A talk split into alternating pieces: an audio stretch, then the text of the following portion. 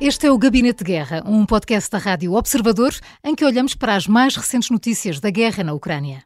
João Diogo Barbosa, o que podemos dizer sobre o avião que caiu? Transportava ou não prisioneiros ucranianos? O ataque é da autoria ucraniana, como acusa Sergei Lavrov. O Kremlin, entretanto, pediu uma investigação internacional.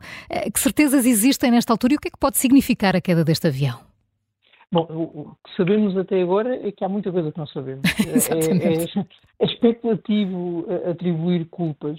Um, o ponto de partida é a Ucrânia não confirma quer o ataque um ataque ao avião, um, quer o, o, objeto do transporte, isto é, se um, é possível perceber um, se são prisioneiros ou se é material militar, e designadamente mísseis para a Rússia.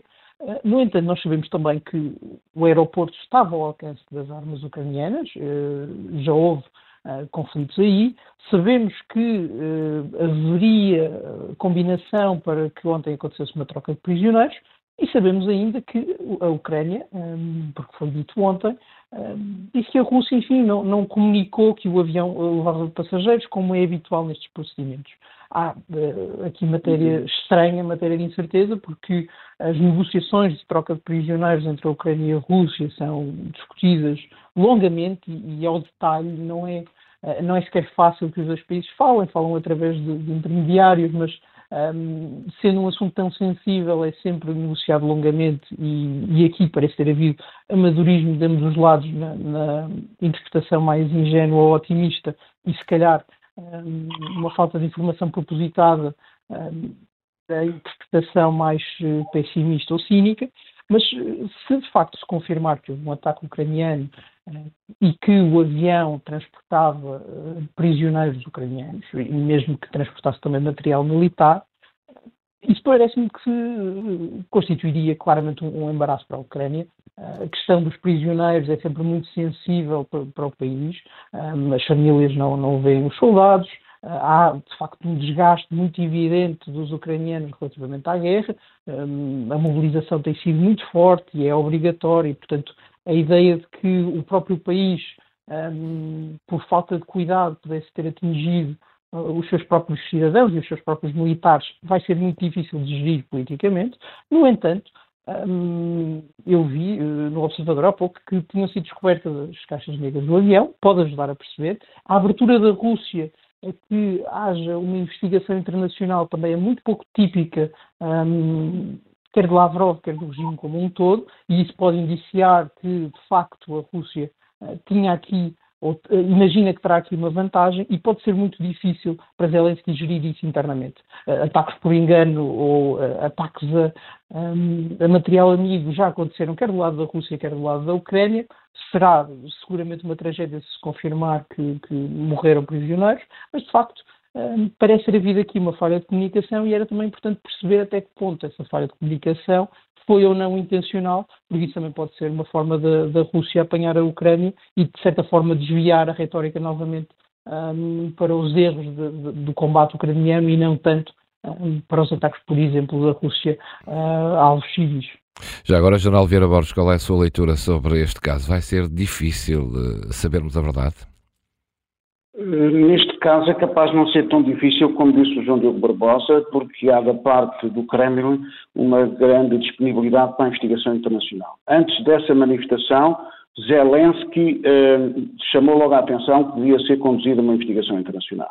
E Zelensky também criticou os discursos do Kremlin que diziam eh, que estavam a brincar com a vida dos prisioneiros e com os sentimentos de, das famílias e emoções de toda a sociedade. Isto faz parte um, de uma guerra mediática, ontem aqueles discursos de vários intervenientes do Kremlin um, eram perfeitamente indescritíveis.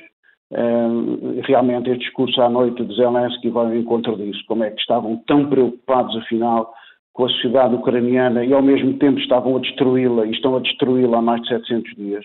E todos os dias ataques como houve hoje, mais 58 ataques, mais 97 ataques aéreos, mais 14 drones uh, que matam e, e, destroem, e depois ontem estavam preocupadíssimos com as famílias dos, dos, dos prisioneiros de guerra.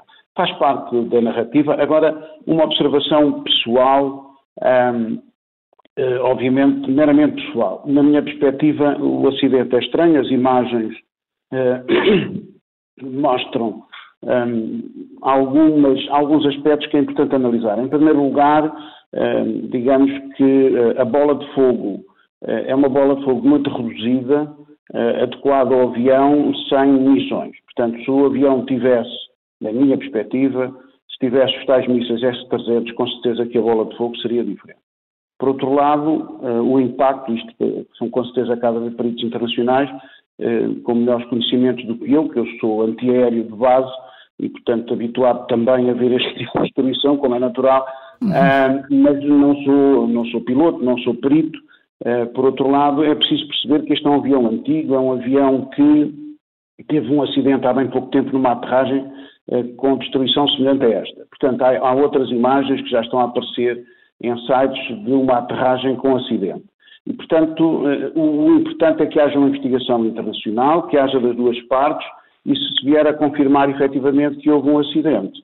Eh, como dizia o João Diogo Barbosa, esses acidentes acontecem, infelizmente, na guerra, só espera que conduza a uma solução de melhor coordenação da troca eh, de prisioneiros de ambas as partes, que pode acontecer o mesmo da parte da Rússia numa situação, eh, numa situação idêntica em breve, infelizmente. Tal como aconteceu ontem, e continuamos a discutir a, a questão da, do ataque que houve ao abrigo da ONU ah, em Canhunis uhum, também. Em Canhunis, sim. Eh, e continuam a dizer os israelitas, ainda há pouco estava a ver que não têm qualquer responsabilidade uhum. uh, e, portanto, estas situações poderá haver da parte do Hamas, como houve também num hospital aqui há uns tempos. E, portanto, são situações que devem ser geridas com mais seriedade do que propriamente com narrativas políticas como fez logo e de imediato a Rússia. Mas isso é típico, já estamos habituados desde há muitos anos, antes do dia 22 de fevereiro, um, ou do dia 24 de fevereiro de 2022. Eh, entretanto, João Diogo Barbosa, os deputados russos denunciaram a alegada presença de mercenários franceses a lutar por Kiev, na Ucrânia, uma acusação negada por Paris, eh, que a classifica como uma nova campanha de desinformação do Kremlin. Os Estados têm autoridade sobre os mercenários ou estes atuam por conta própria? Bom, era preciso perceber exatamente a que título é que esses mercenários uh, atuavam. O, o facto de, de, Paris ter negado é interessante porque, no limite, poderia ser uma empresa privada que não teria informado o, o governo francês. Uh, acho que, um, se formos práticos uh, a analisar esta questão, dificilmente se imagina que a França, e sobretudo a França, tivesse grande interesse em contratar tropa para, para estar eh, a apoiar Kiev, não tem sido essa a forma de conduzir um, as relações internacionais e especificamente a estratégia francesa para o conflito. Aliás, durante muito tempo, um, este governo francês e, e, o presidente Macron foram os grandes pontas de lança de, dentro da União Europeia um, relativamente à solução diplomática e até à ideia de que se podia e devia falar com Putin e de que a Rússia, uh, mais dia menos dia, faria parte da, da grande aliança europeia.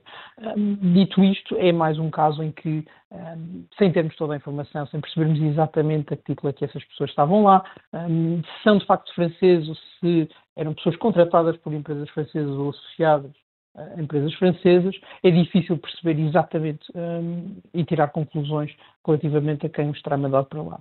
Parece-me, uh, novamente, uh, não tem sido essa a prática da União Europeia. Dentro da União Europeia tem sido muito menos a, a prática da França e dificilmente se conseguirá estabelecer uma, uma relação direta entre o Estado francês e esses uh, alegados mercenários. No, no, entanto, enfim, a Rússia, que agora tem grande disponibilidade aparentemente para investigações internacionais, pode uh, ter aberto um precedente e permitir que também aqui um, haja uma grande investigação internacional a quem terá contratado e a menos de quem terão uhum. esses alegados mercenários entrado uh, no território do conflito.